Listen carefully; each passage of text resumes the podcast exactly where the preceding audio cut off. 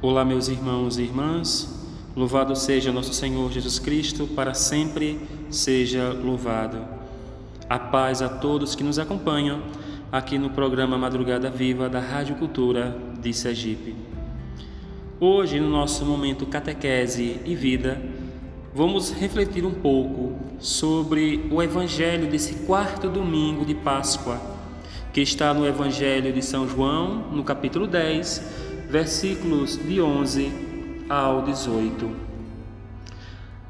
Nesse evangelho do quarto domingo, Jesus nos é apresentado como o bom pastor.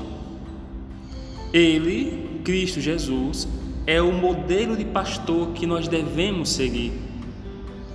Embora existam coisas que somente Jesus pode ter feito, como por exemplo, morrer por nós. Tudo o que fez é o exemplo que nos orienta para o cuidado de vidas. Nós, há poucas semanas, nós meditamos na sexta-feira da paixão, né, a morte, a paixão e morte de nosso Senhor Jesus Cristo, porque Ele, como um bom pastor, deu a vida por suas ovelhas, por toda a humanidade. Mas não ficou somente na morte, Ele ressuscitou e é isso que nós nos aprofundamos: Jesus vivo, ressuscitado, e Ele, que é a vida, ainda continua se dando, dando a sua vida. De que maneira?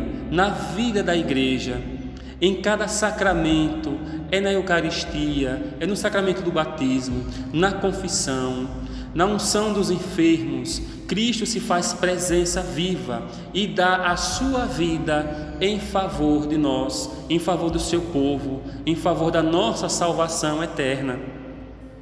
O termo pastor significa aquele que cuida de um rebanho. Na Idade Média, os líderes espirituais eram chamados cura d'alma, ou explicados de cura pelo papel que exercia ao cuidar de vidas.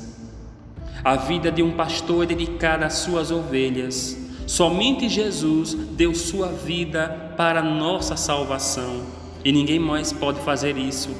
Mas este é um exemplo de entrega que deve ser seguido pelos líderes espirituais, os pastores atuais. Por isso, Jeremias alerta os pastores que apacentam a si mesmos, pensam somente em si e não no povo e não no rebanho. Jesus deixa bem claro a diferença entre um pastor mercenário e um pastor que verdadeiramente dá a vida às suas ovelhas. Porque o mercenário visa seu interesse e quando não consegue o que quer ou quando enfrenta algum risco, então foge abandonando o rebanho.